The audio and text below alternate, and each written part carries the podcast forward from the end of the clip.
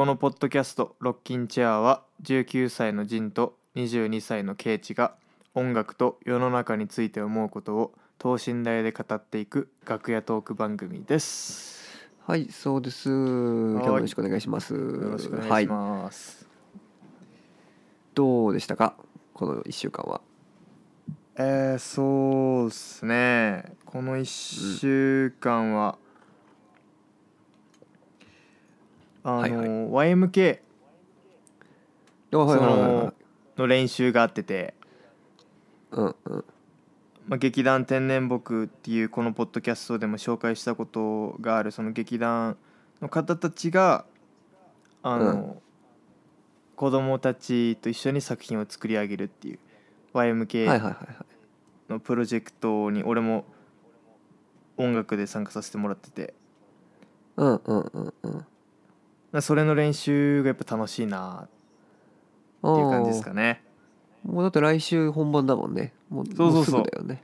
もう来週が本番で、この間練習に参加した時とか投資軽く投資みたいな感じで、あはいはいはい練習に参加させてもらったんだけどうん。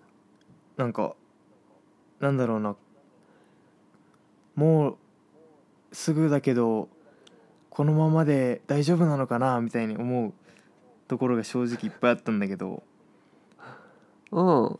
あでもそれは別にあの俺らがやってた時も普通にあの演者としてやってた時もまあそれはあったよね。でもなんかなんだかんだやっぱ最後のその、うんうんうんその本当最後の何日間でガーってこう詰めてで本番は必ずうまくいくっていうのがやっぱその YMK の一つのあの流れだったからなんかそこはね心配しなくていいような気もするけどどうなんだろうね。もうそれ俺が言おうとしてたことだよ、あ本当ですか？うん、そうそう。いやだから本当に本番までになんかどれだけなんかその予想以上になんかこうなんか予想以上のものが来るんだろうっていうなんか楽しみがあるよねそうだね。まあなんか本番でしか出ないなんかそのアドレナリンのあのみんな上がる感じはあるじゃない？だからまあそのそれも含めてね。うんうん。まあ、ミラクル的なものが起こるだろうしあのねケミストリー魔法がこうケミストリー。本番の、うん、舞台でしょうからね、うん、いやーそれがあるよね。なんかミュージカルってねなんかうん。うん。それはきっとだからライブとかもそうなんだろうと思うけどまあ俺は全然ライブやってないのでわからないですけれども。えでもそれはオーディエンスとしてもやっぱさライブ行くとさああまあ、ね、マジック起きてんなってなる時やっぱあるけど。そうね。うん。確かに。うん。それはあるね。でもなんか俺が行くそのあのちょっと大御所系の人たちはもうあのマジック起きないのがちょっと残念だけどね。そういうあのもうなんか予定調終わっちゃう定調和なことも多いなと思いますね。あのなるほど。まあそれの質がめちゃくちゃ高いんだけど、うん、まあでもやっぱこう、まあ、慣れてるし大御所系っていうのは。なんかもう面白いね、うん。それね。まあね。だからまあ、まあ、ポール・マッカートニーは大好きなんですけど、まあ、うんうん。ポール・マッカートニーのライブがそのなんかそのジャム的な要素まあもちろんギターソロとかその場で考えて弾いたりするけど、うんうん。まあでもそのジャム的要素はもうほぼゼロに等しいしあの、うん。まあなんかそういうライブとしてうの良さっていうのはやっぱりこうすごいないなとやっぱ思う。まあもちろんポールに会えるだけで嬉しいんだけどっていうのとかあったりするよね。うんいやーなんかそのやっぱ子供ミュージカルだからなんかその、うん。なんだろうな。そうそう危うさみたいなその完璧じゃない、その危うさみたいなところがなんかうだよねックがなんか起きるかもしれないなって思わせてくれるところかもね。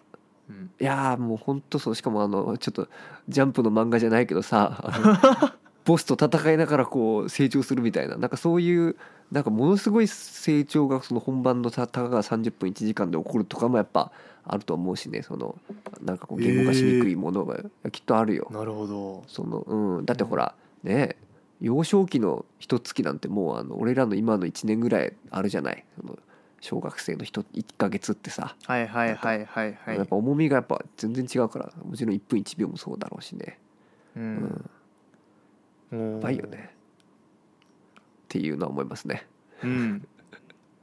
26、27。でうん。本番あるのでぜひ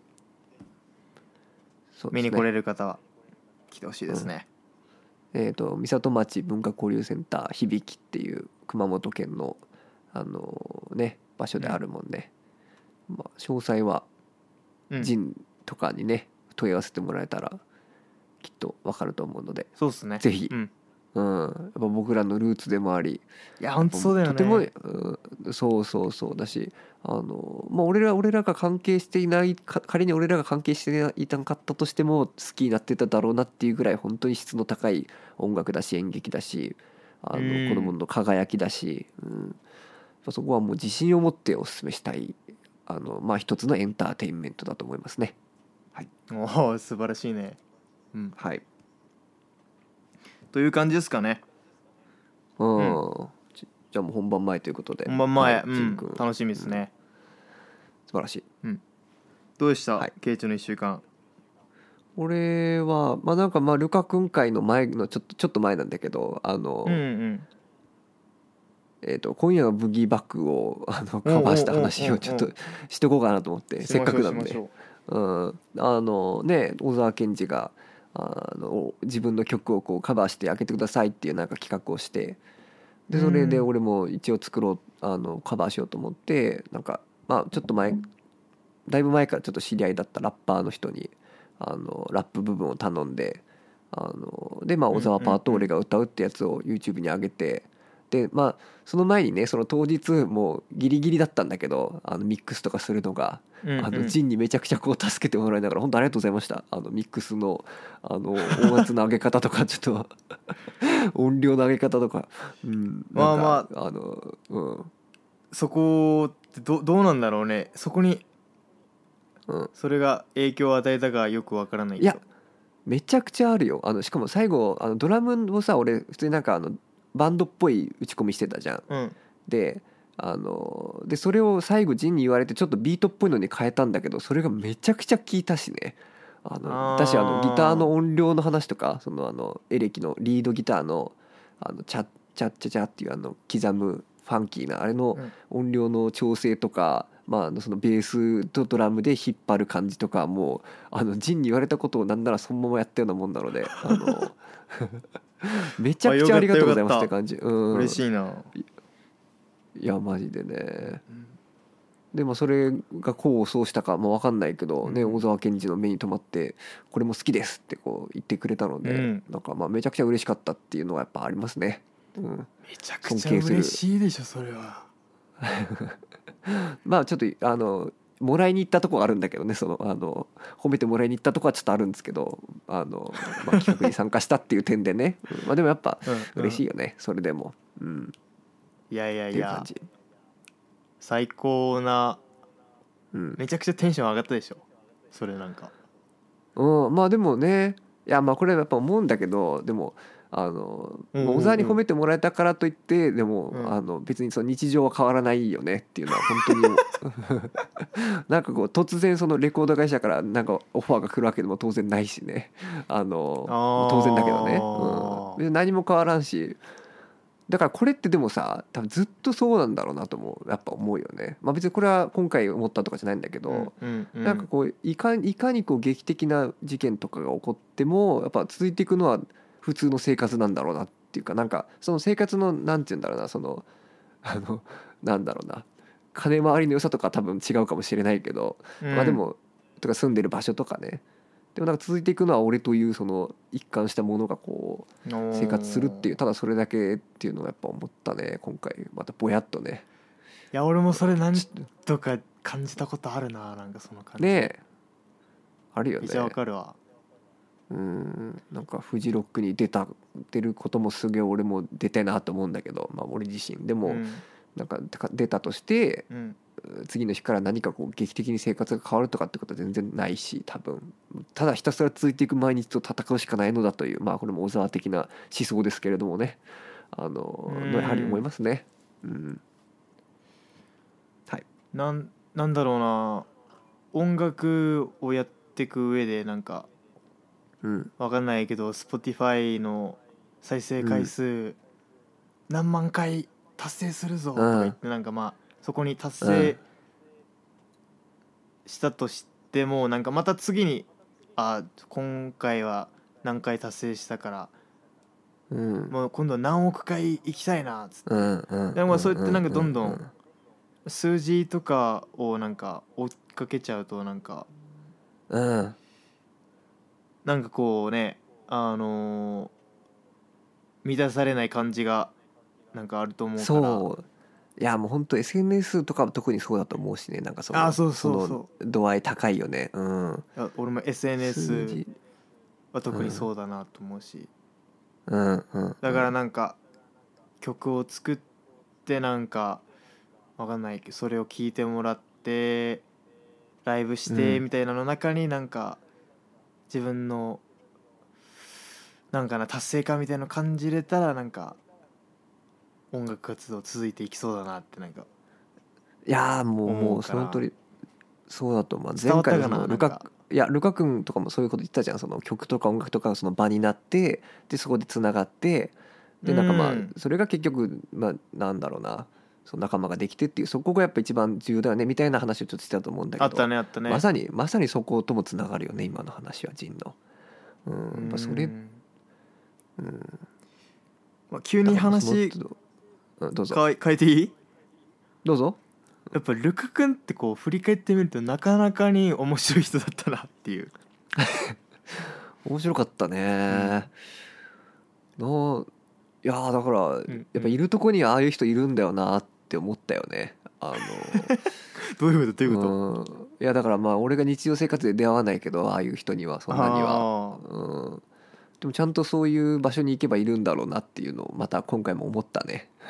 まあ、ううんん、まあ、うん、まあっていう感じかな。どうでした、ジン君？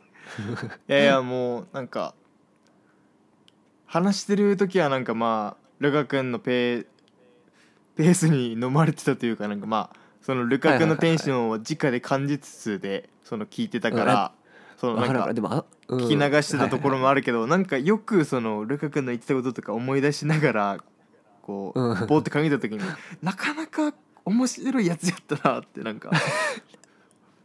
ふと冷静にふなって考えるとなかなかあの図書館で本を70年代の本を一人で読んでるとか なかなかおもろいなっていう、やー風になってたわかるわかる。うんうん。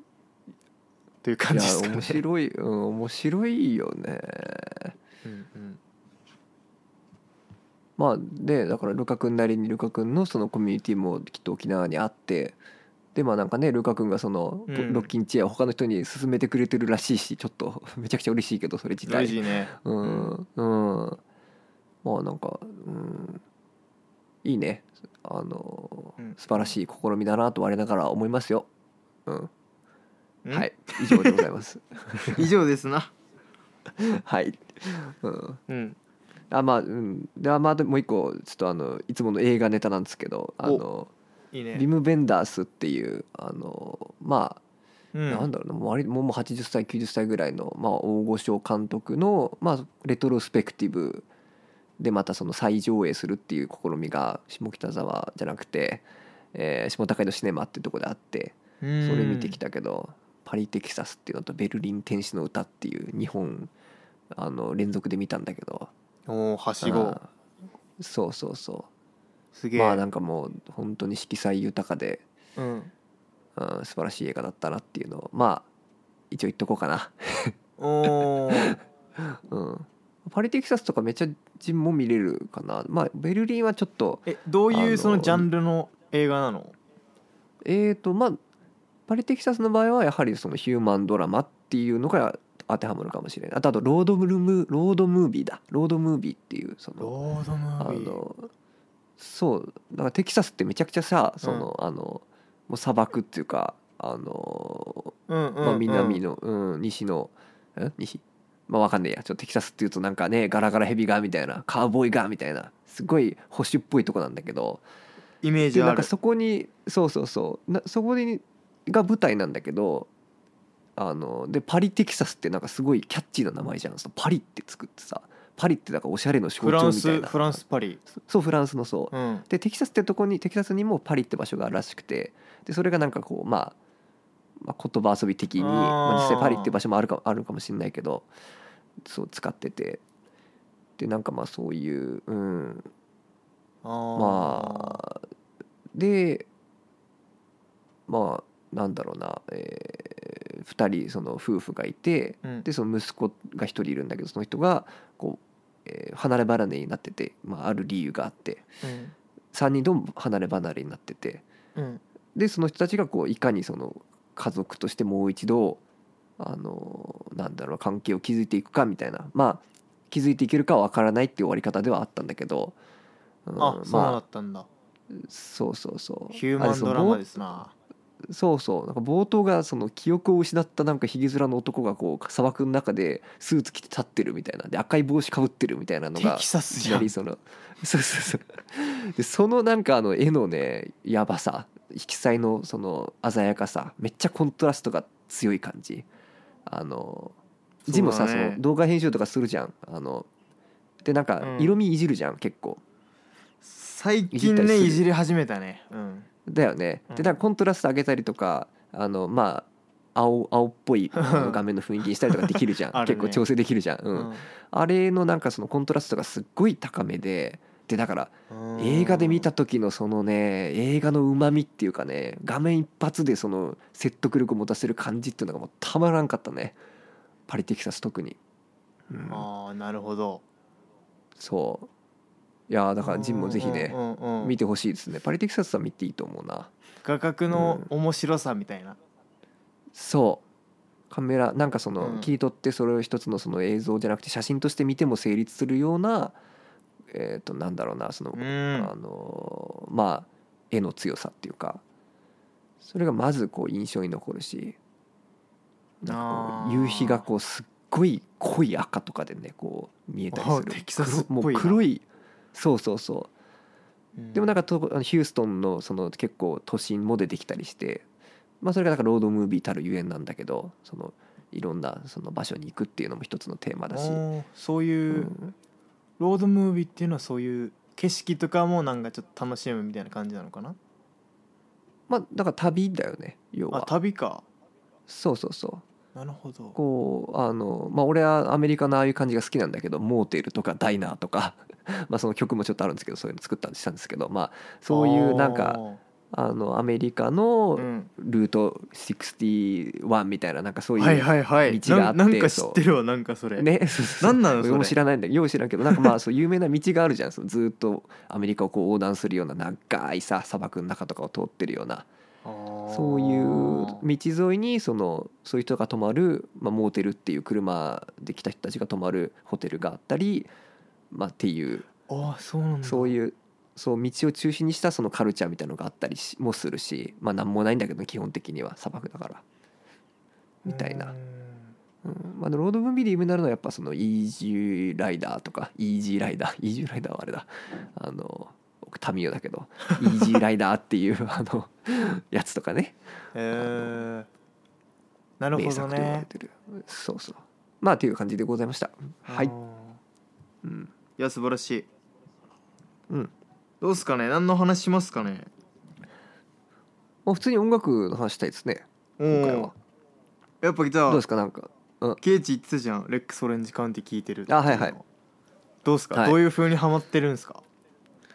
いやーレックスオレンジカウンティはだからうん。ジンがあのうん。デンマークから帰ってきた時に俺のとこで数日間隔離隔離じゃねえや。なんかまあとにかあくったなだよね。あの時にあの、まあ、うちにあるその YouTube うん。見れるて、ちっちゃいテレビみたいなやつで、うん。あの最初に聞かせてくれたのが「あのあ。Loving is easy」だったのが最初ですね。あ。それが最初か。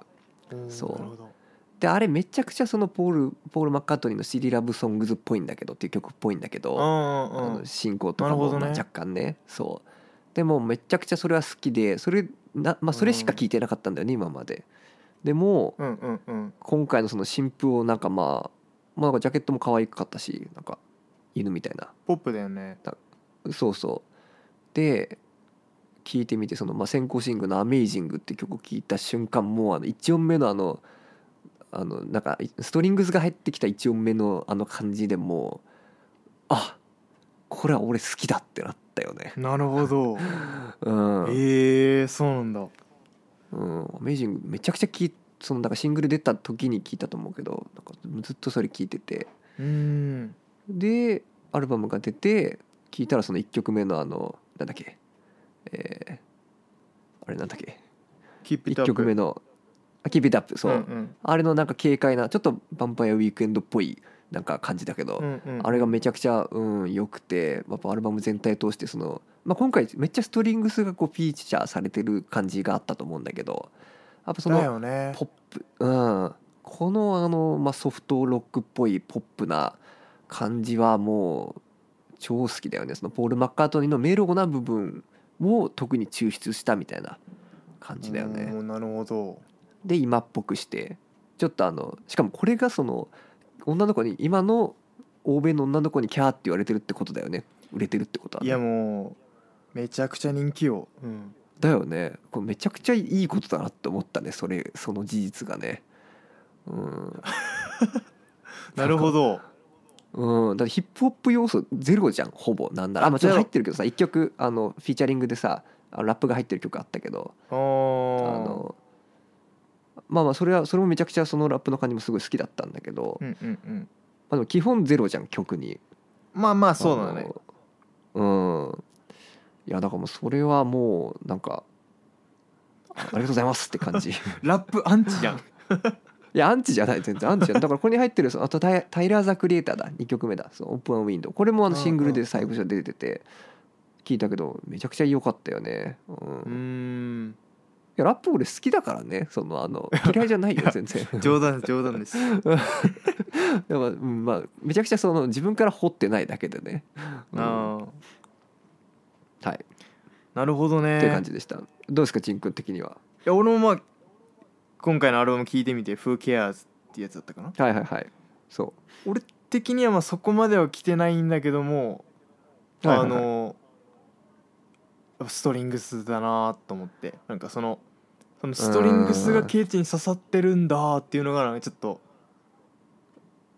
俺はまだそのストリングスを楽しむっていう音楽の聴き方したことないなっていう意味でなんかケイチすげえなってなってるかな。あー。なるほど。うんうんすげえなつかまあでも一般人は結構そのストリングス入ったらこう、うん。好きだよね。あだからなんかこう、まあ、うん俺一般的なんかなって逆に思ったりしたけど、ね、あマジで？そういう。うん。だってほらねえなんかうん。ストリングスなんかもうわかんない。ヒゲダンとかそういうの使ってんのかなとか。j p o p なんかとりあえずストリングスなんか後ろで鳴あってそうそうそうそう。るイメージはあるけどね。そうそうそうそう。もうスピッツとかもなんか鳴ってる曲もあるだろうし。間違いない。なんかうんでまあまあもちろん小沢健二はねうん。ストリングス使いまくるからね「ライフっていうアルバムとかもストリングスオンパレードだしププラスオンパレードだからそう。まあだからあのすごい華やかだよねそれがあるだけで。うん。うん、なるほどね。うん。うんうんうん。だからまあうん。別に別にそんなすごいことではない、うん。すごいことでは全然な あい、マジかうん、最初にだからやったのはそれこそイエスタデーだしそういう使い方をしたのは。あーすあごい。のマジか。そう。さすがやな。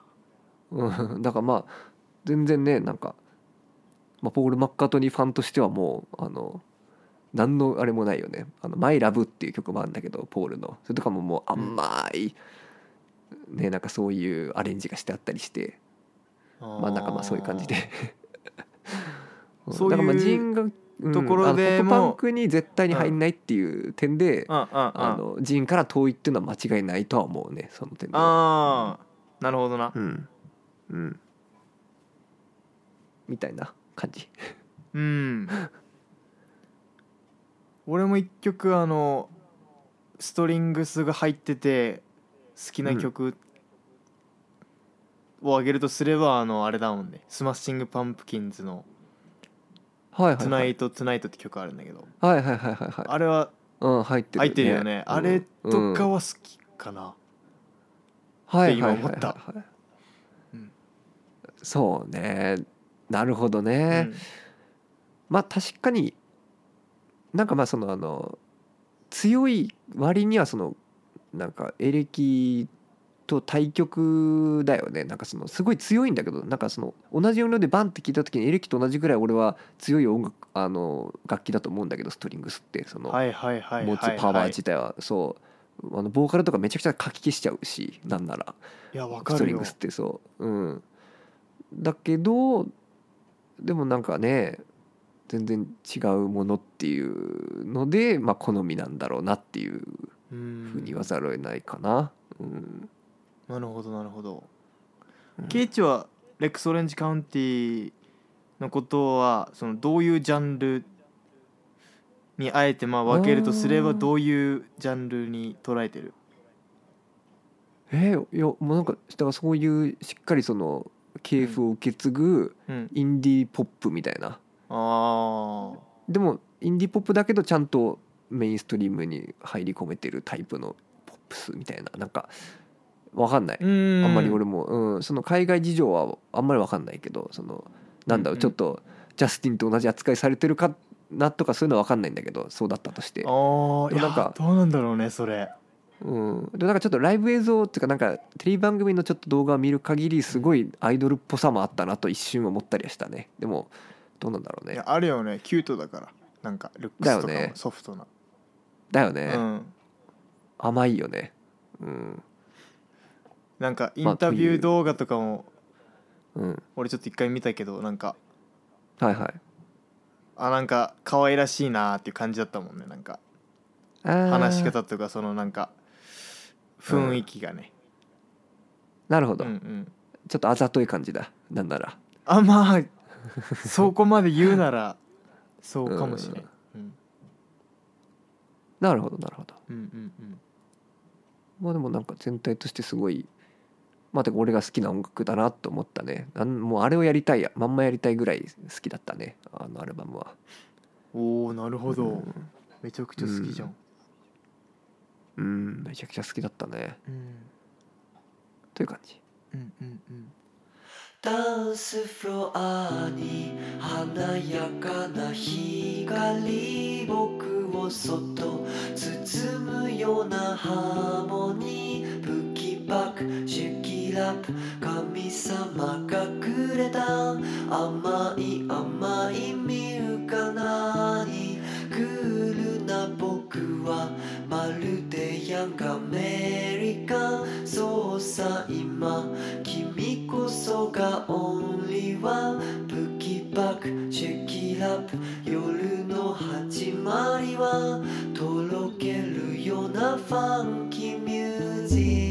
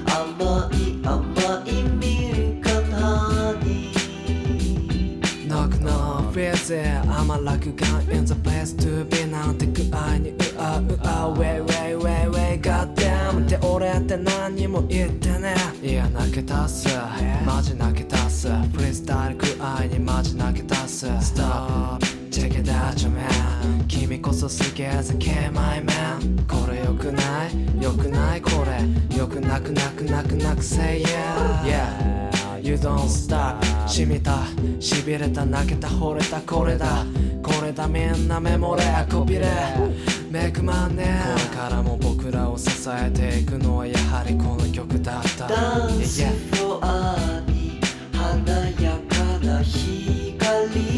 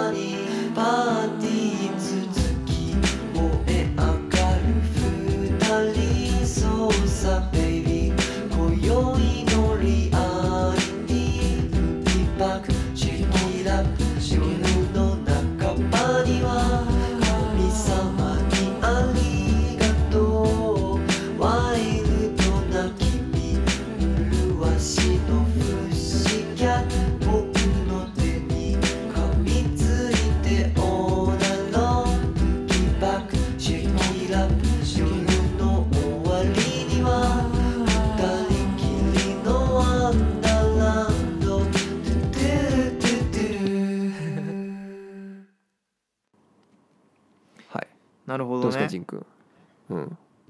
いや俺もなんか最近インディーロックインディーポップうん。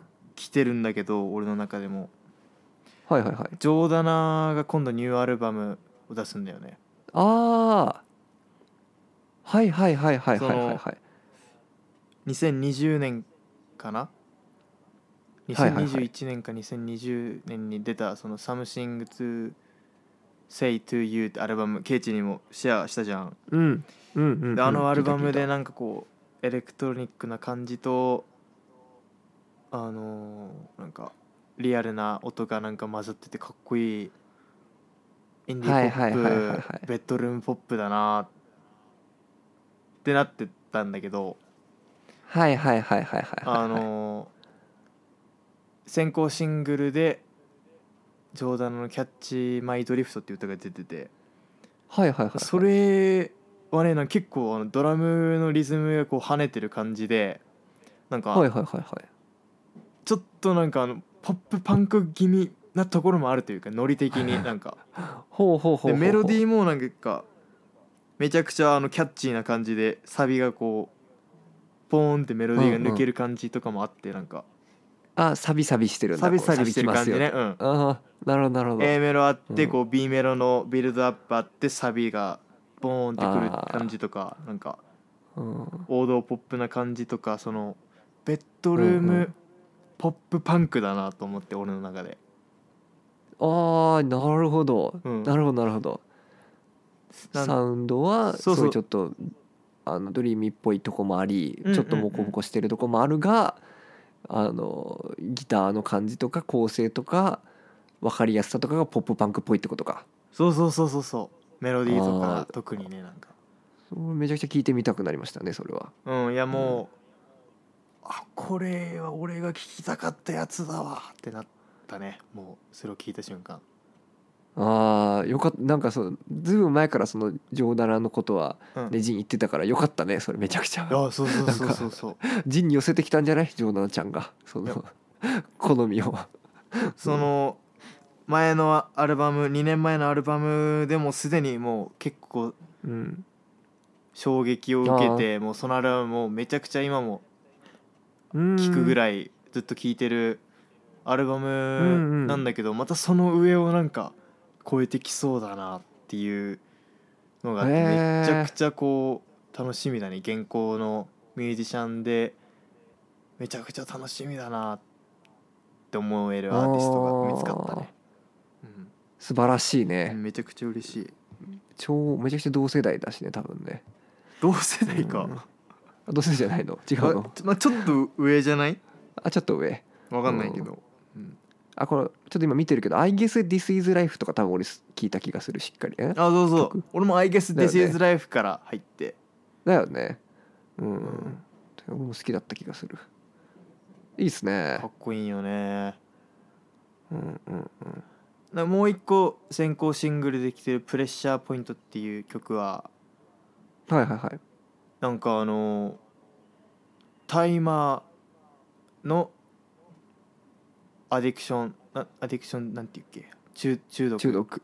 うんうん。タイマー中毒になった時からそこからなんか回復した時のことについて歌った歌らしくて。ほ本人がってこと？本人本人が。ああなるほど。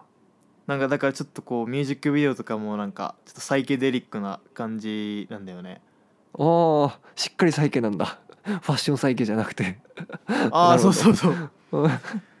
それでなんか曲こっちはもっとエレクトロニックな感じなんだけどででもなんかこうドラムとかがこうしっかりなってる感じとかなんかかっこいいなと思うしなんかロックなフィーリングもそのドラムが出してるからなんかうん。すごい。やドラムの音だよね。そこ最終的に決めるのはねって思うね。確かに。いやうん。あるよねそういうの、うん。うっんていう感じだからねもうめちゃくちゃいいアルバムになるんじゃないかなと。ああなるほど、うん。えケイちゃんのえじゃあテームインパラは聞いたことある？えっ、ー、とね、うん。テームインパラはね、うん。ちょっと待ってよどうだったかなと思って。でもなんかそのめっちゃグッとは来てないと思う多分。ああそっか。とりあえず。うん。どうだろう。なんかサマソニに来てたのか？そういえば。って話前したよね。あ違ったっけ？いや来てたかも。来てたと思う多分。うん。あこのなんか2020年のアルバムをなんかジンに勧められた気はする。あどれだっけ？違う？なんて言われる赤いやつ「ザ・スローラッシュ」ああいや俺それはまだ聞いてないんだけどあ違った。なんかあの一番有名なのがあの「わからんかも。カレンツ」っていうアルバムであの紫色の背景になんかあの鉄の玉がさ映ってるやつあるじゃん。うん。はいはいはい。あれそのアルバムはなんかテームインパラ自身の中でその一番そのヒットしたというかテームインパラのファンを拡大しした一枚なんだけど。はいはいはい。なそれがなんでかっていうとなんか結構そのクラブミュージック的なはいはいパーティー系な要素がはい結あー。構多く入ってて。それであそののーうんうんうんはい。クラブとかでかかる感じになってなんかそのミーハーにも受けたっていうアルバムなんだけど、なるほどなるほど。うん、えっ、とこの間ジンがちょっとちらっと言ったのはテームインパラは、うん。そのサイケっぽい普通のロックを打ち込みでやったみたいな。っていうことでいいですか？認識として。あれ言ってなかったっけ？それはそれはこのカレンツかな。あカレンツなんだね。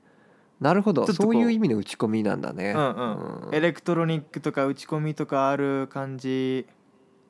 うんうん。だけどちょっとサイケデリックででもはいはいはいはい。キャッチーでみたいなのがそのカレンツっていうアルバムなんだけどえ。ー、あのなるほど。ファーストアルバムの「インナースピーカー」ってやつ聞いてみたらめちゃくちゃビートルズだなと思ったよね。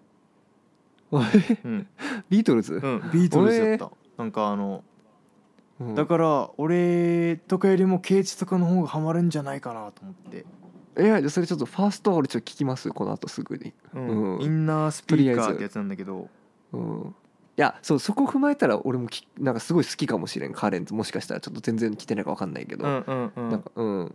いいかもねその流れで聞いてみるの。ちょっと聞いてみます。ありがとうございます。なんかあのなんかインナースピーカーの2曲目とか、なんかあの,、うん。あのリボルバーのタックスマンみたいななんかノリだなとうかわー。いや思ったからもしかしたらケイチ好きなんじゃないかなって思ったけどね。リボルバーっぽいのはもうたもう何でも来いって感じよね。だよ全ね。全範囲来いって感じ。うん。うん。だそのあのほらさっきのさうん。あのほらレックス・オレンジ・カウンティの話もそうだけどうんリボルバーってだからエリナ・リグビーが入ってるんだよね。あの完全にストリングスだけでやったポールの曲なんだけどうん。初めてロックで。だからもうめちゃくちゃつながるよねそこもと思ってそのあのストリングスとリボルバーっていうのは。うんなるほど。うん。はいテームインパラ。そうそう。うん。そしたらもう共通認識できるかもねオアシスの次の。うんいやそうオアシスの次ぐらいその俺とケイチの中でこうシェアできるかもしれないなとか思ったりね。なるほどなるほど、うんいやこれはちょっとじゃあこの後すぐ本当に聞こうと思いますね。この後すぐ CM の後すぐっつって。うん。えじゃあちょっと俺もあのちょっと最近のいいっすか？あのそうあいいう系のはい、うん。あのドラジャーだと思うんだけどこれ読み方。ドラジャー。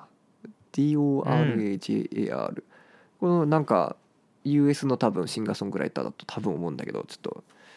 うんうん。ちょっと確信はないんだけど、うん、多分 US だと思うんだけど、うん。でまあなんで知ったかっていうとあのビリー・アイリッシュの前座でツアーの前座で回るらしくてこの人。なんかまあそれでもすごい大抜擢だけど、まあ、めちゃくめちゃ若くて今年が多分その去年かがファーストなんか1曲目とかの多分人だと思うんだけどええ。デビューのねその人の「Comfortably in Pain」っていうあの EP が出ててこれそれこそちょっとうん。さっきのさ60年代っぽいなんかちょっとまあミックスの感じっていうとちょっと違うけどなんかギターのアコギがこう鳴ってる感じとかがちょっとやっぱオールドロックリスペクトな感じもありつつボーカルに結構まあビリー・アイリッシュほどではないんだけどあのかなりその今っぽいビリー・アイリッシュほアイリッシュほど暗くはないんだけど若干影がある感じのでもあのうん。しっかりこうポップポップしてる明るさもあるボーカルが乗っかるでうまいみたいな歌が。そう。でそれにちょっとちょっとだけそのヒップホップとかその EDM っぽい最近の音楽の要素もちょい入るんだよねそのサビとかでこう。ちょっとちょっとハードになるから俺がちょっと「おおおいおい」ってなるんだけど。まあ拒否反応がちょっと。拒拒否じゃねえって全然。拒否ではないんだけど、うん。うん。まあでもそう。その1曲目の「It's Random」とか2曲目の「ラグーン」とかもうめちゃくちゃいいのでこれはちょっとあの2022年を生きるものとしてぜひ聴いてほしいなと思いましたね。わかりました。えー、うん、なんかあのーあるある言っていいですか？はい。あのちょっと音楽音楽ちょっと聴いてる人あるある。ダウナーっていう言葉使いがち、はい。はいはい 悪くない、これ、まあね。うんあるねあるよね。まあまあ、うん、でもいい的確に表現できることも多いなと思うね。ダイダウナーという単語自体は、うん、えなんかまあちょっと暗めってことでしょ？そうそイメージう、的に、まあ、もうそのそのままだよねでもね。文字通りって感じよね。うん。うん、うん、なるほどね。まああとそのジャパニーズブレックファーストもねやっぱ今日ジンにちょっと朝から送ったけど。おおあれもねやっぱいいよね。彼女は日系のアメリカ人？なんかね名前がねなんかに日本系っぽかったよね。わかんないうん俺もそこ情報見てないけど。でこのなんか最近出てる「Nobody Sees Me Like You Do」っていうピアノの曲とかももう俺最高だよね。おうん。もうあのポップでね。インディーポップ。うん。インディーポップかな。うん。なるほまあでもどねうんライブとかのシンプルな編成でやってる演奏が俺は結構好きかなって思ったね。巨人に送った時に。あああれか。どっちかというと。そうそうそう。あれよかったね。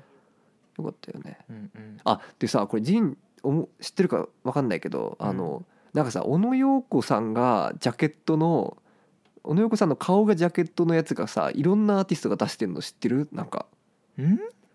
なんか全然そのアーティストのオリジナル曲なのにジャケットだけ小野洋子の顔がなんかちょっとモザイクっぽくなってる。あの。トレンドみたいな。そうそうなんかデビッド・バーンも出してるしこのジャパニーズフレックブレックファーストも出してるしなんかめっちゃ出てるんだよね。これ意味わかんないんだけどさなんかそういうなんか What? なんかそういうつながりがあんのかなみたいな。まあ知らないよね。俺もわかんないわからんね何なんすかねまあっていう、まあ、ぜひなんか知ってる人いたら情報教えてほしいですけども。うんうんうん。へえという。なるほどね。俺のあの超早口。あの超早口。2000 2022年あの音楽も聴いてますよアピールの時間でした。今のが、なるほどね。うん。もう介護主義だけじゃないぞと。そうそうそうそうそう。もう20世紀にとどまってないぞと言いたいですね、うん、まあでもやっぱでもその基準にあるのはそのねリボルバーだとは思うけどね結局。なんか。うん。いやなんつうかそのまあケイチが今ハマってるレックスオレンジカウンティもだしうん。今さっき紹介してくれたシンガーソングライターとかもやっぱその60年代的なそのケイチと同じルーツ的なところを見せてくれるからハマるってところやっぱあるんじゃないのかなと思っいやそうめちゃくちゃそうだと思うね。たよね。うん。まあでもやっぱその誰しもやっぱツボっていうのはすごい狭いじゃん。多分ジンも。俺もさいろんな音楽聴いてるようでやっぱツボっていうのはめちゃくちゃ狭いなと思って。個人のツボっていうのは。うん。そのど真ん中な場所っていうのは。うん。だからまあジンだったらやっぱそのなんかロックのその90年代後半のあのシンプルロックの爆発力が多分一番ど真ん中に多分来るんだろうと思ってそこから派生してさっきのジョのそのちょっとやべえことやってるそこのそこから出てきたその火がこうやべえことやってるぜみたいなことなんだろうなと思うしなんかううん。んなんかこうツイッターとかでこう、まあ、俺ツイッター好きなので ツイッターとかでこううん。いろんな人がこうめっちゃいろんな音楽聴いてるアピールをしてるの見るけどさ ダウナーって結構使ってそうな感じのね。え使ってそうな感じそう。うん。あの今月の新風ベスト 50, 50みたいなの上げててさ。おいいや本当に聞いたのそれって思うんだけどさいつも。ちゃんと聞いたのかなっていう。一回聞いただけとかじゃないのって思ったりするんだけど。まあまあでも上げてたりして、まあ、50はちょっと持ったけど30とかだけど。でも30でも多いじゃない。うん。なんかうん。まあなんかそのしかもトップ30ってことはさ30個厳選したってことだからさもっといっぱい聞いてるっていうことなんだろうとか思ったりするけどまあまあいといて。なんかまあそういううん。まあなんかでも、うん、そういうことじゃないよなとは思いますね。音楽というのは という話。その人たちどういう感覚で音楽聴いてるかちょっと気になるよねなんかね。気になるよね。で本当に聞いてるとしたらそれなんかすごいと純粋に思うんだけどまず。あのうん。あどどうぞ。いやわかんない。そのうん。うん、俺らとは違う次元でなんか音楽を 聴いてる感じするよね。そこそんな。いあのいうん、一発で全て理解するみたいな感じなんかもしれないうん。そうそ違う違う次元感はありありますね。うあるよねなんかね。うん。ジンはそのなんか新譜どれぐらい掘るの、普段そのなんか。あー。いや俺も昨日とかはね結構なんか2時間ぐらい、うん。23時間ぐらいずっとなんか新しい音楽探してたね。あどうやって探ししてたかな？な。YouTube YouTube いや普通になんかあの Amazon Music のステーションってやつかな。あああのなんか似たアーティスト集めるとかそういうやつそうそうそう。ではなくてプレイリストではないけどその似た感じのテイストの曲とうんうんうん。かアーティストをなんかをあのストリーミングしてくれるみたいなステーションっていうのがあって Amazon Music はいはいはいはい。それでジャック・ジョンソンを聴いてる方におすすめのステーションって書いてあるのがあったから、それを押して Spotify にもある。うんうんうん。そうなんかあるじゃん、はいはい。そういうの。それうん。うんとかでなんか掘ってたかな。なるほどね。でなんか結構俺連続して聞くのあの集中して聞くと俺本当に1時間も持たないんだけど結構、うん。あのアルバム1枚が俺ギリギリなんだけどでまあちょっと休憩しないと無理なんだけど。うん。なんか意外とだからジンはいけるんだなと思ってそこあのなんだろうな。えっ、とちょっと表表現が難しいけどあのだむしろ俺映像とかだったらいくらでもいけるはいけるんだけど 音楽だけでだろうね。うん。ああでもねとああ面白いなと思って今。なるほどね。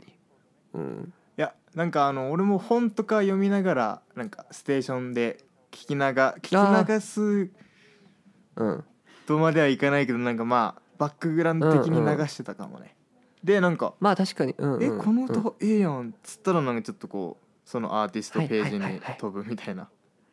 なるほどなるほど。うん。確かにそれがやっぱねでもなんかそのい面白くないからと思って言ってパッパッとこう飛ばしていくのはちょっとまた違う気もするからなんかそのそれぐらいのさじ加減ちょうどいいよね音楽聴く時ってね。うのん。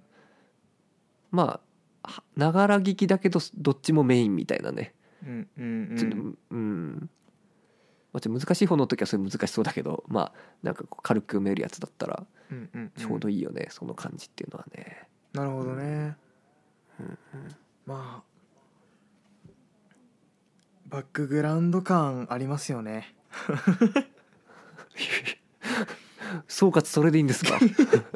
いやそのやっぱサブスクっていうその簡単にそのアクセスできるっていうその環境がやっぱそのなんかローファイヒップホップとかさそれこそ。うんちょっと確かに。バックグラウンド的なものになりバックグラウンド感がちょっと強いな。ちょっと悲しくなる気持ちもあるけれどもうんうんうん。俺もそういう聞き方たまにしちゃってるな反省って感じかな。うん、でもいやそのバックグラウンド的に適してる音楽もやっぱあると思う。そのさっきのヒップホップローハイヒップホップとか多分そうだと思うよ普通に、なんかうんうん。それを俺は熱くなるために聞くっつったらそれチルじゃないよねすでにね。それチルじゃないね、うん。だよね。だからまあそういうことだと思うしちょっとあのさ昨日これ見つけたんだけどさ、うんうんうん。てか知ったんだけどあの NTS レディオっていう知ってる？なんか。NTS レディ分からんな。なんかロンドンとかなんかまあシドニーとかなんかいろんなところに放送局があるらしくて、うんうん。でなんかそういうアプリがあって NTS レディオっていうアプリがあってそれ入れて、うん。聞いたらそのなんか本当にロンドンのえっ、とまあイーストロンドンサウスロンドンわかんないけどなんかそういうちょっと洒落たその最先端のなんか若者たちがやってるようなあの音楽をなんかまあそういう実際にその音楽やってる人たちが DJ やったりするっていうのをアプリで配信してるんだよねこう全世界に。うん。それをなんか入れてちょっと適当にかけてたけどなんかいいね。あの、うん、めちゃくちゃ、うん、ちょっとあのなんかいいんだよね。あのもちろん聞き流すためのもんだし完全にそれって。ああのなんかこうビートをこうトゥクトゥクトゥクトゥクってこうかけながらうんなんかこうどんどん変化させていく、まあ、いわゆるその DJ だよねあの。そういうガチの DJ な感じか。ラジオ DJ じゃなくてなんか。ラジオ DJ の回も多分あるんだけどでもうん。俺がなんか昨日ちょっと2時間ぐらいなんかずっとかけてたのはなんかそういうあのアーティストがちゃんとそのあのビートをこうどんどんこう重ねて重ねてでなんかこういろいろ変わっていくみたいなもういわゆる DJ フェスとかでやってるような DJ 石の卓球がこうやってるような DJ あれをなんかもう全世界にこう無料で配信してるってやつで。でなんかまあうん。でも確かに今っぽいなって思うしその質感っていうか音感っていうか、うん。なるほど。ちょっとだから、うん、暇ななんか歌物を聴きたくない時は聴こうかなと思ってうんうん入れてますね、そういう時あるよな。あるあるある。うん。うんそういうの聞きながらなんかあのコーヒーとか飲んでる時ちょっと地味にテンション上がるよな。うんうんうんうん。てかなんか世界とつながってる感があったよね昨日ちょっと聞きながらなんか。リリアルタイムだし。リアリアルタイムだよだって。そのそのうちの関係であーその人たちしかいなくてそう。で基本的にはだって一時的ななんて流れていくもんじゃんその後。消えて。誰もそんな録音したりしないから基本、うん。それがなんかあ俺は今2022年にいるんだなってなったね。おーなんかうん。ケイチの中でキーワードなんかなその2022年にいるみたいななんか。それはまあ、うん。あのまあ2022年にいるってことをアピールしたいだけなんですけどもね別にね。あの あの別にそんなでかいよっていでかいテーマではない。でかいテーマではない。たまたま今回ちょっとあのいあのそういうことを言う回だったっていうだけですね。ああそっかなんかそその2022年を生きるっていうこう哲学がケイチの中にちょっとあんのかなちょっと思っちゃった。まあでも転機となる年になるはずではあるよね今年は。普通に。そのために頑張らなきゃいけないだろうっていうのはありますよね。普通に、あーまあ。うん、まあ。なるほどなまあまあまあ。天気な。まあでも気楽にね楽しくいきましょうよという、うんエブリイヤーが天気でしょ。ちょっとなんかそ,、うん、そそうだなって感じだね。そうそうそう。